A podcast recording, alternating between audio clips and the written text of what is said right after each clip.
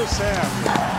6 a 4 ele tem dois match points. Federer tem três match points. Mais um match point para Rafael Nadal. Serena Williams tem o duplo match point.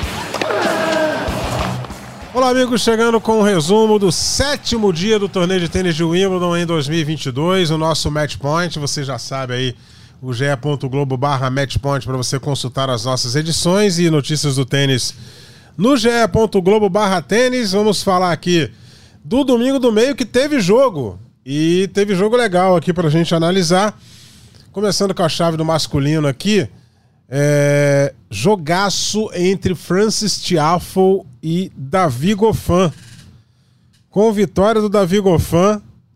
3 sets a 2, um jogo inesquecível. E o Goffin avança para a fase de quartas de final do torneio depois dessa grande vitória para cima do americano Francis Tiafoe. É, a gente estava em paralelo com outro jogo, não deu para analisar muito, mas de qualquer forma é um resultado que a gente tem que pegar aqui uma palavrinha do Ricardo Bernardes e também do Nac Rodrigues que estão conosco com a gente. Deixa eu começar com o Ricardo Bernardes, que já está em casa, mas ficou de olho o dia inteiro no torneio de tênis de Wimbledon. Um forte abraço, Ricardo, seja bem-vindo. Davi Goffin, com toda a sua experiência, avançando para a fase de quartas de final do torneio para enfrentar o Cameron Norrie. E que vitória para cima do Francis Tiafoe, hein? Pois é, Eusébio, um abraço para você, um abraço para o Narc, para todo mundo que sempre tá ligado com a gente. E falávamos muito disso, né? Que entre quatro ali que poderiam chegar a uma semifinal, a gente não tinha é, favorito entre é, o Norrie, o, o, o Tiafo, o Goffin todos poderiam chegar ali. E esse jogo mostrou bem o equilíbrio que a gente imaginava dessa chave. E como você falou, acho muito legal, faço até um paralelo do Gofan com o Marin em relação ao Roland Garros, quando a gente achava que eles já estavam entrando em baixa ali num, numa sequência ruim, não uma sequência curta, né, uma sequência já de tempos, o Gofan também há muito tempo não, não, não tem aparecido bem no circuito. E agora já podendo, né, quem sabe, agora vai ter um jogo bem complicado contra o Norrie na sequência, mas podendo fazer uma semifinal aí de Wimbledon, uma coisa espetacular, de fato, Eusébio, mais de quatro horas e meia de jogo, a parcial mais tranquila foi um 6-4, tudo com muito equilíbrio, um jogo muito disputado, é, dois jogadores que, que gostam de ritmo de jogo, né, é, troca de bolas, e foi, e foi mais ou menos por, por essa linha aí, muito bacana essa vitória, e legal ver realmente o Davi Goffin de volta aí. Nac Rodrigues, Goffin sobrevivendo, avançando, usando a sua experiência contra um excelente tenista em quadras de grama, que é o Francis Tiafoe, e agora o Goffin vai ter pela frente o Cameron Norrie, que não teve a menor dificuldade hoje para ganhar é, do Tommy Paul por 3 sets a 0, 6-4, 7-5, 6-4. Abraço ao Eusébio, ao Ricardo, a todos que estão sempre acompanhando a gente aqui, né? Nesse match point diário torneio de, durante o torneio de Wimbledon. Eu vou falar aqui, vocês vão pegar no meu pé, né? Que, vocês, que é o que vocês mais gostam aqui nesse podcast. O Davi Goffin é favorito contra o Cameron Norrie. Pela maneira que joga. Se não tiver cansado, obviamente, está um tempão aí sem, sem conseguir bons resultados. Agora esse ano que está começando a voltar. Pelo estilo de jogo, estilo de jogo, esquece ranking, tudo ele é favorito contra o Cameron Norrie. O Cameron Norrie ainda joga entrando muito por baixo da bola. O Davi Goffin joga um pouquinho mais reto. É um tenista leve, sabe jogar taticamente. É bom lembrar que o Goffin já há algum tempo já vem enfrentando esses melhores do mundo. O Goffin, se não me engano, tem final ou semifinal de finals. Tá? Sempre jogando ali dentro da quadra, pegando na subida. Acho que o Goffin pode também passar pelo Cameron Norrie. E aí, achei a comparação do Ricardo excelente. Encontrou bem um ponto ali para fazer, é, dar bem uma noção que está sendo esse Wimbledon pro Davi Goffin, a comparação com o Tillit em Roland Garros. Está tendo oportunidade e está aproveitando. Eu acho que ele pode ir mais à frente, acho que tem jogo para vencer o Cameron Norrie. Mesmo que, obviamente, esse jogo vai ser na central, que a torcida toda esteja a favor do Cameron Norrie. Legal. É, tivemos também no dia de hoje é, a vitória do Yannick Sinner para cima do Carlos Alcaraz. Ontem a gente falou aqui que o Alcaraz venceria, mas o jogo não seria 3 a 0 ou 3 a 1 ou 3 a 2 A gente acertou num dos placares, só que a gente errou o vencedor. O Sinner ganhou do Alcaraz, fez um partidaço. O Alcaraz ainda tentou voltar no terceiro set, ganhou no tie-break ali no limite. Só que aí o quarto set, o, o, o Sinner foi extremamente dominante e fechou o jogo em 3 sets a 1. As parciais do jogo foram 6-1, 6-4, 6-7 e 6-3. Com esse resultado, Yannick Sinner está na fase de quartas de final. Demonstrou muita tranquilidade, muita frieza em determinados momentos, só que agora ele tem pela frente talvez o maior favorito para o título em 2022, que é o Novak Djokovic. Ricardo, é, dá para acreditar no Sinner daqui para frente depois dessa grande vitória para cima do Carlos Alcaraz? Olha, Eusébio, o Sinner a gente como eu sempre cito, né, porque eu achei realmente que a gente destrinchou ele bem num episódio que falamos aqui. Ele é um garoto que tem um talento enorme para jogar tênis e, e, não só dentro de quadro, tecnicamente é interessante, mas mentalmente ele é uma geleira. Assim, ele é muito tranquilo, ele esboça pouca reação, ou quando está na frente, ou quando está atrás. Ele é muito, muito centrado, né? Só que quanto o Novak Djokovic também são algumas das características do Djokovic, apesar do Djokovic, quando a coisa não tá boa, ele costuma dar aqueles, né, aqueles gritos em quadra, reclama com o box dele, a culpa é, é, é sempre, era sempre do Marian Vaida, né? Então, é, eu acho que hoje ele mostrou muito consistente de evolução, isso ajudou muito ele, porque ele entrava muito bem nos pontos de saque do Alcaraz, já colocando uma grande devolução. Backhand dele também tá andando bem, muito muito fluido o golpe, o movimento é muito. É, é, tecnicamente ele é muito bom. Só que quanto o Djokovic, a gente sabe a dificuldade que é enfrentar o Sérvio, né? Na, na, regularidade que ele tem. Eu, eu não, não posso dizer que eu não posso acreditar numa, num, num bom jogo, mas na vitória eu acho difícil, assim como eu já achava também contra o Alcaraz. Eu cheguei a citar anteontem, né, falando aí com o Narc, que achava muito difícil uma vitória do Sinner, porque eu achava o Alcaraz um pouco mais agressivo, impetuoso, o que ajudaria isso numa quadra de grama, mas não foi o que se demonstrou hoje, inclusive o, o Sinner dominando praticamente o, o, o, jogo inteiro, né? Então, acho difícil uma vitória do Djokovic, mas tem tudo para ser um. Se o Sinner conseguir é, transportar, digamos, esse, é, a forma como jogou contra o Alcaraz, contra o Djokovic, tem tudo para ser um jogo muito interessante. E aí, Nark, dá para acreditar também? Eu faço a mesma pergunta para você. Dá para acreditar no Sinner contra o Djokovic agora? Acreditar pode, mas a chance é, é, é, pequena, assim como era hoje. Só que tem um, detalhe, o Ricardo falou aí de como devolveu bem o Cine, né? Como entrou na quadra e, e, fez toda a aceleração do jogo, né? O ritmo veloz que gosta de imprimir o Alcaraz se voltar contra o espanhol, porque ele ficou na quadra, dentro da quadra, pegando tudo na subida, faltando, fazendo a bola retornar muito rapidamente isso dificultou muito. Quando ele começou a jogar assim, ele, primeiro set, o Alcaraz não entendeu nada. 6 a 1 rápido. Aí depois, quando começou o segundo, também saiu quebrando. Chegou a uma hora que eu até falei, tava. Eram 10 games jogados, estava 9 a 1 Não, tava 9 games jogados, 8 a 1 para o, o Sinner, né? Não estava entendendo nada o Alcaraz. Aí conseguiu, equilibrou o segundo set, o terceiro foi aquela loucura, jogaram um tie-break simplesmente espetacular teve match point, o Cine não aproveitou, fomos pro 4. Quando a gente foi pro 4, ele já jogou. Agora o Alcaraz até ensaiou ali uma dificuldade pro Cine, depois não conseguiu. Então foi uma atuação espetacular do Cine. O que que vai mudar se ele mantiver a mesma postura, né, vamos dizer, a mesma tática na estratégia contra o Djokovic? O Djokovic não imprime o ritmo forte o tempo todo, ao contrário do Alcaraz. Ainda tem toda aquela impetuosidade, né, aquela agressividade. Então é começa com um ritmo já e vai tenta ir até o final avassalador, né, não de, tentando deixar o adversário respirar. O Djokovic já não. O Djokovic já sabe jogar com o ritmo adequado para cada necessidade. Então ele pode jogar duas, três bolas batendo muito forte, a próxima ele desacelera, aí depois ele joga uma mais alta, aí depois ele acelera novamente. Então o Cine só ficar dentro da quadra é bom mas talvez não surta tanto efeito assim imediatamente como surtiu contra o Alcaraz. De qualquer maneira, o italiano, que depois na entrevista confessou que não vinha jogando bem na grama, mas aí chegou em Wimbledon, ganhou o primeiro jogo, segundo as coisas começaram a funcionar, começou a treinar melhor, sentir melhor a bola e tá aí nas quartas de final. Tem tudo para ser um jogo excelente, mas é claro, o favoritismo é do Djokovic, é outra história para ganhar do Djokovic. E dessa vez, se o Cine se destacou pela ótima devolução, do outro lado, quem, quem devolve também? O Djokovic e melhor que todo mundo.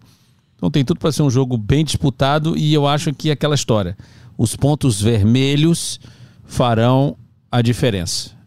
E ni, até nisso é difícil para o Cine, né? Porque o Djokovic é o mestre dos pontos vermelhos. É, e já emendando no resultado aqui do jogo do Djokovic, vitória para cima do, do holandês. Ah, acertei a pronúncia, Ricardo Bernardo. Tim van Heithoven. Heithoven é a ah, pronúncia do nome do né, holandês, é, e vai pro alemão, né? E o Heithoven. Sorte pe... dele é que amanhã ele, ele tá de folga, não vai estar tá no Botic. É. Van den Zandscoop. Mas isso é mais tranquilo. O Heithofen tirou um set do Djokovic, né? 6-2, é, 4-6, 6-1 e 6-2, mas não adiantou.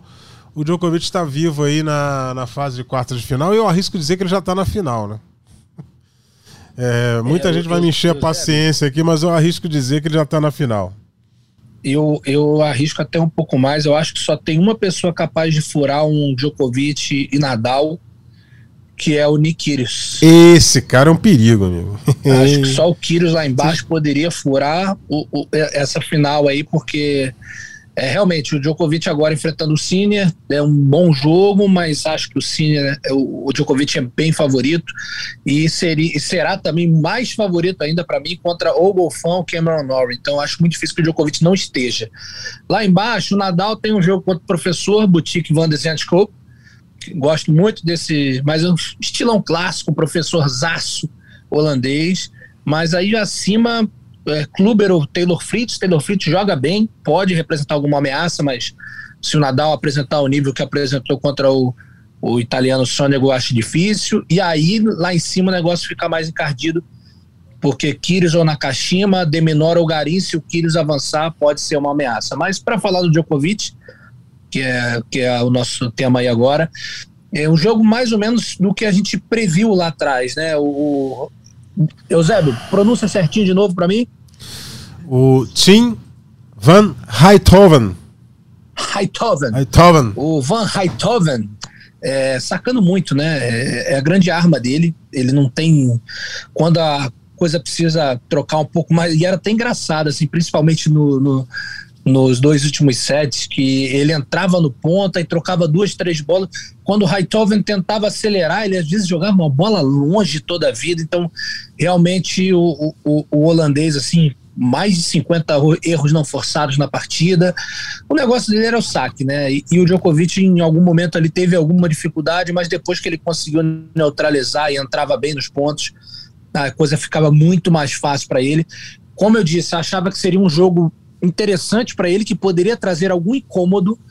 E, e acho que não, não foi um jogo difícil, mas foi um jogo incômodo, justamente por conta do, do saque do holandês, que quando entrava ele, ele machucava um pouquinho. Fora isso, o Djokovic seguindo a sua rotina, né, em Wimbledon muito bem, é, sem dúvida o favorito do torneio, o que não quer dizer que vai ganhar. Todo mundo fica sempre chateado, né? Ah, você falou que o Djokovic é favorito, mas tem o Nadal, nunca duvide do Nadal, ninguém está duvidando do Nadal. O que acontece é que a gente analisa jogo, características, né, sabendo de momentos um pouco físicos e tudo mais. Então, Djokovic é o favorito do torneio, o que não quer dizer que ele vai ganhar. E hoje teve um pouquinho de incômodo e isso pode ser bom para ele. Já passou um pouquinho essa situação de caracas, tá enrolado aqui, mas eu sei, sabia o que fazer, sabia que se neutralizasse o saque, achasse um pouquinho mais a coisa ia andar e, e foi isso. Deu slice quando teve que dar slice, angulou quando teve que angular. Então, uma boa partida no geral e um bom teste, acima de tudo. Legal. Portanto, tem análise do masculino. Vamos dar uma olhada aqui na chave do feminino. Aliás, para a gente fechar a análise do masculino, amanhã é, os jogos que definem as últimas vagas de quartas de final, né? Garim, Christian Garim, Alex Deminor e Brandon Nakashima e Nick Kyrgios. Os vencedores se enfrentam na fase de quartas de final. Pode ter até uma, uma fase de quartas de final aqui australiana, o que já vai garantir um australiano na semi. E ali embaixo você tem o cidadão Jason Kubler, que é australiano também, né, enfrentando o, o Taylor Fritz. Favoritaço o Fritz. E quem vencer enfrenta o Nadal ou Boutique Van de Zandskoop na outra partida de quartas de final. É, acho que é pouco provável que o Nadal não vença, né? Se o Kyrgios não viajar, né, Ricardo? O Renata... Nakashima vai estar em apuros, né? Eu gosto também do, do Nakashima, mas o, o Kyrgios na grama, é, com o que ele tem ali, saque violento e uma direita, nossa, que é um escândalo quando, quando ele tá afim, é, fica difícil. E, e, acho que é isso um pouco do que eu falei, Eusébio, há pouco. É, caminha-se caminha-se para uma semi Kyrgios e Nadal. Eita! Né? Quer dizer. A dificuldade aí é. No, no, é no perdão, plano, Ricardo. É, assim, o Kyrgios pode ganhar do Nadal. Concordo com você, não. A dificuldade é saber se ele vai chegar até lá, né? Porque agora o Kyrgios é aquele cara que quando você acha, ele pede para um jogador muito inferior a ele. Ele tem que ganhar mais duas rodadas para ter um possível confronto com o Nadal, né? E aí seria o Nadal e se ele ganhar do Nadal, o Djokovic na sequência provavelmente, né? Você já imaginou, o Ricardo? Eu concordo com tudo que o Ricardo falou. Kyrgios é sensacional na grama, tudo, só que infelizmente instável. E uma coisa que conta a favor também do Kyrgios, né? O Kyrgios chegando para enfrentar o Nadal, não tem, ele não vai. Não, quer dizer, ele respeita, mas não aquele respeito, sabe, com, com receio ou olhando de, de baixo para cima. Ele respeita, mas vai para cima, assim como é com o Djokovic. Um jogador, por exemplo, como no Nakashima, numa semifinal, vai respeitado, né? Difícil não, não, não ter aquele é. ambiente todo diferente e dar uma se encolher um pouquinho, né?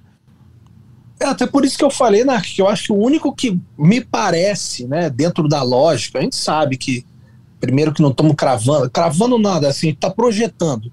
Então, dentro de, dessa projeção, acho que o único que poderia furar essa final entre Djokovic e Nadal seria o Kyrgios mesmo. Os outros, como você falou, assim, ah, o próprio Deminor, ah, chegou o Deminor para enfrentar o Nadal, joga bem, joga. O que, que o Deminor tem para incomodar o Nadal, mesmo que seja na grama?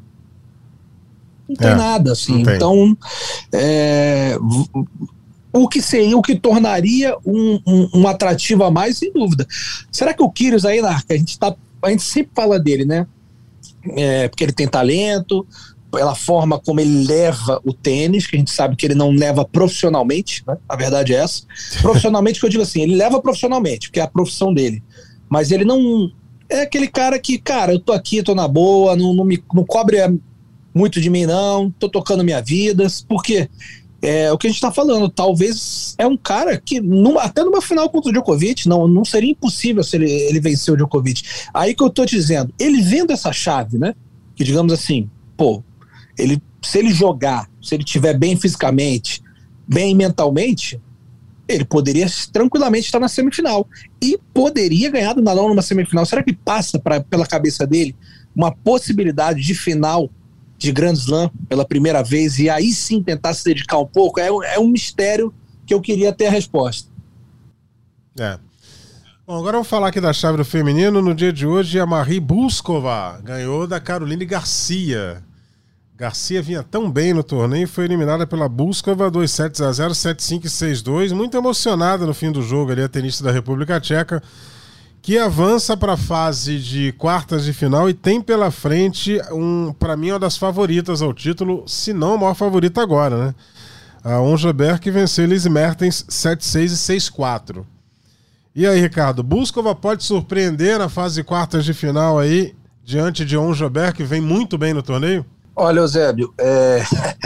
a gente já citava que a Jaber tinha grandes chances pela característica de jogo, pela forma como vinha, pela chave que se apresentava. Mas para mim, essa rodada anterior aí, essa rodada de hoje do, do, da chave feminina, trouxe tanta surpresa que eu já fico um pouco preocupado, assim, de maneira geral, a cravar alguma coisa. Assim, de fato, de, dessas quatro jogadoras que avançaram, a, a Jaber não só tem o melhor ranking disparado, né, o que já mostra é, que está um nível acima, mas como é que apresenta o, o jogo mais completo. Né? A gente fala da, da, da, da Tatiana Maria, a, a fazedora de, de, de, de, salame, né? Tanto slice que a, que a bichinha dá, é, avançou mais uma, mais uma rodada. Então, assim, eu acho que a Jabé, ela, sem dúvida, é, é a grande favorita dessa chave. Mas o tênis feminino tem nos apresentado nos últimos tempos aí diversas novidades e não descarto nada não, mas tivesse que apontar, seria sem dúvida a, a jogadora. E o que seria um marco, né? Você imagina tudo pela história da Jaber, todo, né, sempre a primeira tenista muçulmana a chegar não sei o que, a primeira tenista africana, imagina chegar numa final de Wimbledon, que coisa espetacular que não seria. E aí, Nark, como é que fica esse confronto de Buskova que ganhou da Garcia, que para mim era a favorita nesse jogo, e, e a, a Onja Berg que ganhou da Mertens por 2 sets a 0? Eu vi um pouquinho desse jogo, a Buskova foi muito consistente, fez poucos winners, a Garcia fez muito mais, só que ganhou nos erros não forçados.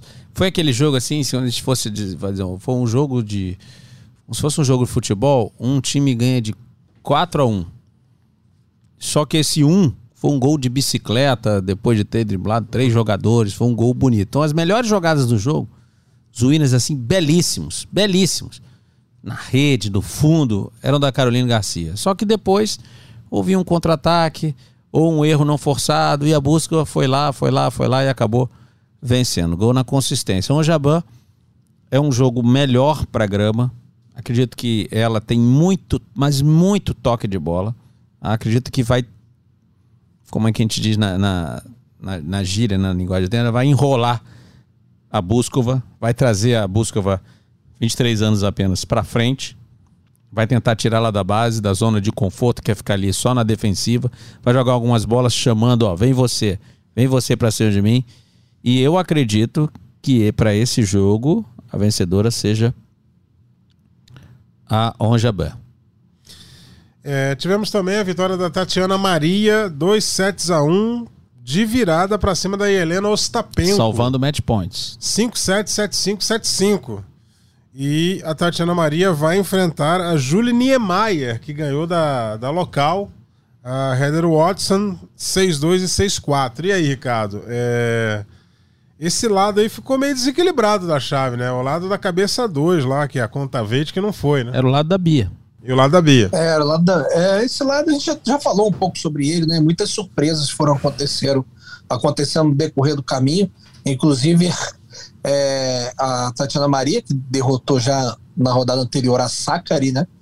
Num jogo bem diferente, né? Uma, um jeitão diferente de jogar, mas muito eficiente para o piso de grama, né? Tem todo bolas baixinhas, muito slice dos dois lados, é, minando até a paciência de tenistas que estão mais acostumadas a trocas de bola com top spin, um pouco mais reto até, tendo que abaixar o tempo todo para ficar dando slides e que se não quiser troca de slides, tem que trazer, né, flexionando o joelho, trazendo muito a bola de espinho, que é, não é tão simples assim fazer isso repetidas vezes.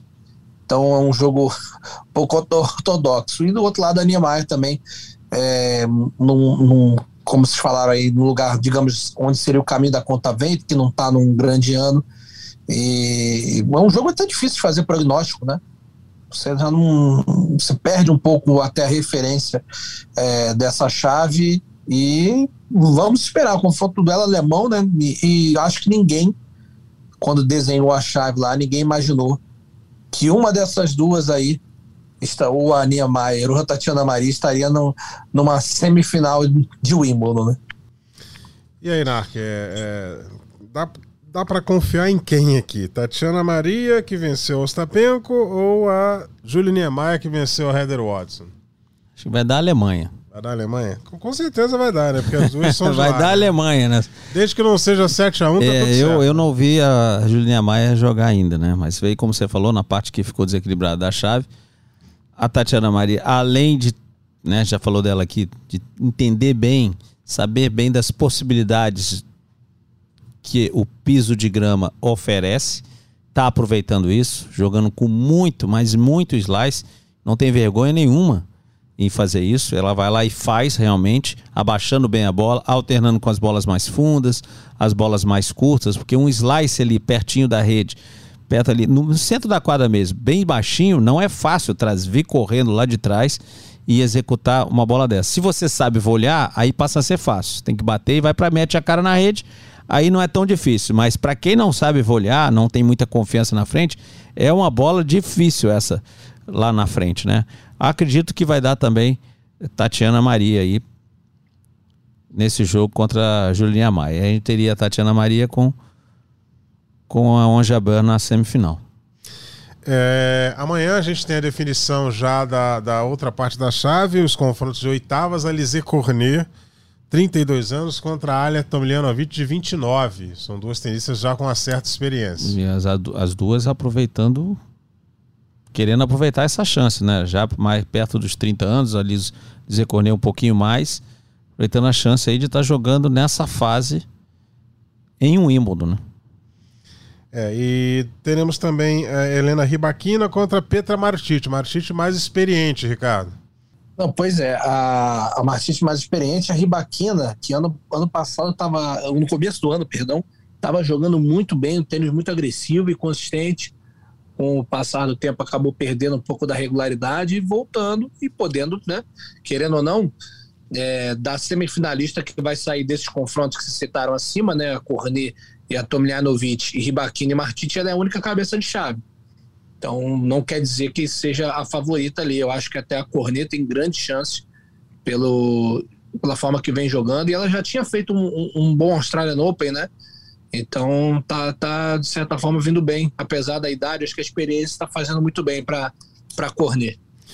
Um confronto de oitavas de final muito esperado: Paula Badossa e Simona Halep. Esse jogo Esse é o melhor jogo. E muito, hein? Mais equilibrado. E aí, Ricardo, o que, que, você acha desse? É, esse jogo é bem interessante, né? É, dois tenistas ali ah, com características até um pouco semelhantes, algumas diferenças, é claro. A Badussa é uma tenista que saca um pouco melhor, que tem um pouquinho mais de agressividade, mas é um jogo bem interessante. De fato, assim, pensando em características na grama, eu não vejo grande favoritismo para nenhum dos lados, apesar de um melhor saque da, da Paula Badossa. Vai ser bem interessante esse confronto realmente. E o último jogo ali da chave de oitavas de final, a Amanda Anisimova, cabeça de chave número 20, contra a Armonitan. A Armonitan que venceu a Serena na estreia. A Anisimova. Anisimova. Você vai com o Narc, Ricardo? Ah, eu vou. Eu, eu, depois da forma como ela venceu a, a Golf, né? Começou a, perdendo o primeiro set, e depois não deu mais chances, acho que é, tem grande chance. É que essa Tanja surpreendeu tanto, não só pela vitória contra a Serena, né? A vitória contra a Serena, a gente colocou muito ali na conta também do, né, do tempo parado e tudo mais, só que depois, não sei se ela ganhou confiança. Aliás, ela que, que se envolveu numa polêmica com a parceira de duplas. Na verdade, a parceira de duplas dela a envolveu numa polêmica, né? Porque logo depois que ela que ela ganhou da Serena, ela acabou desistindo do, do torneio de duplas no dia, faltando duas horas para para entrar em quadra e a parceira, que agora me fugiu o nome, vou ver se eu acho aqui antes da gente encerrar. Nossa, mas ela ficou revoltada, foi nas redes sociais falar que era um absurdo ser comunicada antes, e tão pouco, pouco tempo antes e tudo mais. Né? Aí depois ela postou de novo dizendo que tinha. Ah, não, eu queria pedir desculpa porque eu entendi o lado da, da Tan, eu sei que é que, pô, que ela sentiu, ah, foi a, é a Corpati, que era parceira de duplas da. que seria, né? Parceira de duplas da Tan. E aí depois ela foi lá e ganhou a, a ganhou outro jogo. E aí ela foi e falou: Ah, que legal, poxa, recuperação surpreendente na sua perna, né? Depois de, de, de desistir de dupla. Então foi um quiprocó danado, mas de fato essa tenista francesa surpreendeu muito o membro. É, antes da gente encerrar, só passando aqui o resultado de brasileiros, né? A Beatriz Haddad Maia ao lado da Madalena Fresh é, derrota na terceira rodada para Melicara Martinez e Ellen Pérez. A Martinez americana e a Ellen Pérez australiana, duplo 6-1. Hoje não foi um dia muito feliz para a Bia, não, porque ao lado do Bruno Soares na dupla mista, derrota também em três sets para John Pierce e Gabi Dabrowski, 4-6, 6-3 e 6-0. É, o Rafael Matos também não foi bem no dia de hoje. É, ao lado do parceiro dele, o espanhol É, me fugiu o nome do espanhol agora. Vega Hernandes. Vega Hernandes, Vega Hernandes foram derrotados por Rajiv Han e Salisbury. É uma dupla Cabeça um. fortíssima, dupla cabeça 1 um do torneio. Também eliminação. Agora o Brasil sobrevive com Bruno Soares e Jamie Murray. Eles continuam vivos na chave de duplas no masculino. E a grande esperança brasileira de título nesse torneio de tênis de Wimbledon, porque o, o Jamie Murray leva uma galera com ele. Hoje ele não se deu bem ao lado da Venus Williams. Num jogaço, né? Num jogaço definido no terceiro set, tie-break longo do terceiro. 18 a 16. Né, contra a Burnett e, e o Omarra. E a dupla totalmente britânica acabou levando aí a vitória e avançando para a fase seguinte no torneio de dupla mista. Esse foi o resumo do sétimo dia. Só um detalhe, só lembrando que começou o juvenil, aí o João É. Fonseca, o brasileiro, estreou com vitória. Foi o que avançou aí na competição. É isso que eu ia falar. Venceu do Lautaro Midon, um argentino. Inclusive, ele, o João Fonseca, que vai fazer 16 anos agora no fim de agosto, vencendo vários tenistas que estão no último ano de juvenil e bem ranqueados, né? Já tinha vencido o Valerro, que é um paraguaio que era até então dois do mundo em Roland Garros. Depois venceu é, no no- na gira preparatória para Wimbledon um outro peruano que também é top 10 e agora está vencendo, venceu o Midon, que já foi top 10, agora está 15 do mundo juvenil, mas então o João Fonseca trilhando um caminho aí bem interessante. Legal, a ordem dos jogos é, da segunda-feira.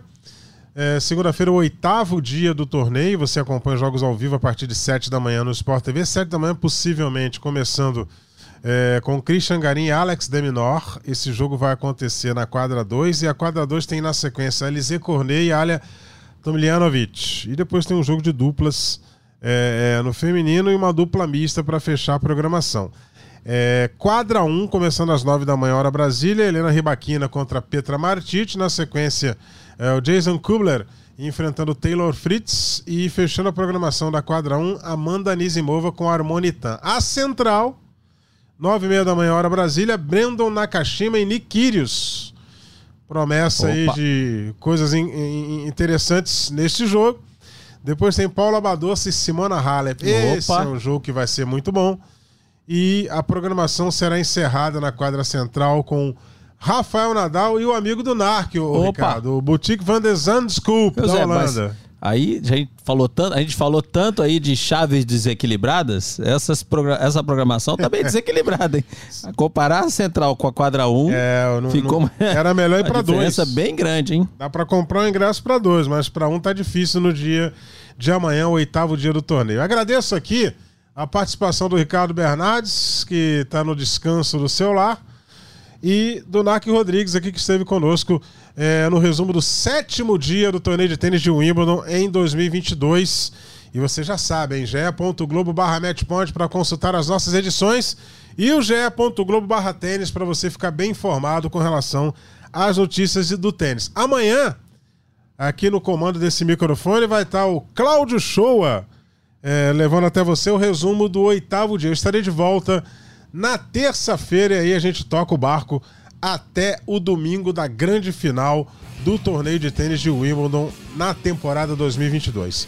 Um forte abraço a todos e até lá, até terça-feira. Combinação de saque e voleio para fechar o jogo em 2 sets a 0.